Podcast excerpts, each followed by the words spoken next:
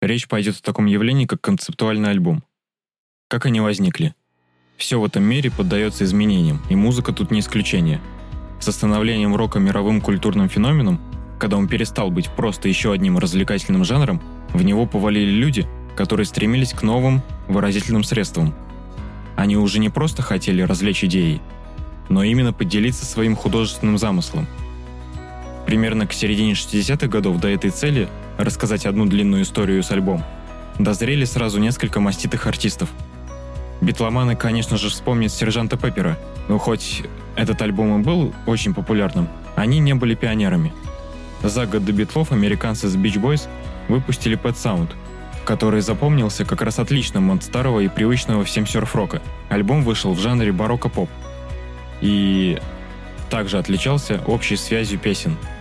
Они сформировали одну автобиографическую историю. Фишку эту просекли довольно быстро, хотя сразу понадобилась она далеко не всем. Но кому понадобилось, те за нее ухватились. Почти сразу группы Nirvana и The Who начинают создавать свои концептуальные альбомы, которые быстро превратились в новый жанр – рок-опера. Стоит отметить, что в данном случае Нирвана британская, а не американская. Американская сформировалась все-таки чуть позже. В конце десятилетия рождается арт-рок. И вот тут без концептуальных альбомов до сих пор как без воздуха. Рядом с ними фишку быстро стали просекать металлисты, особенно те из них, кто уже тогда увлекался фэнтези. Так и живут с тех пор концептуальные альбомы.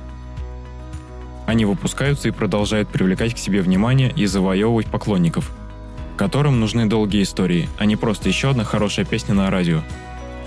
Хотя хороших песен на радио концептуальные альбомы нам подарили тоже немало. В нашей стране пионером официального выпуска концептуальных альбомов стал композитор Давид Тухманов, и его лонгплей «По волне моей памяти» вышел в 1976 году.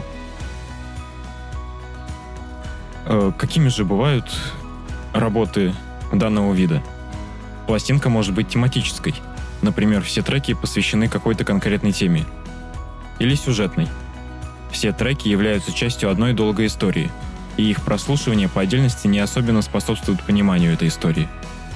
Стоит, однако, помнить, что проблема определения концептуальный альбом состоит в том, что четких критериев того, какой альбом является таковым, попросту не существует.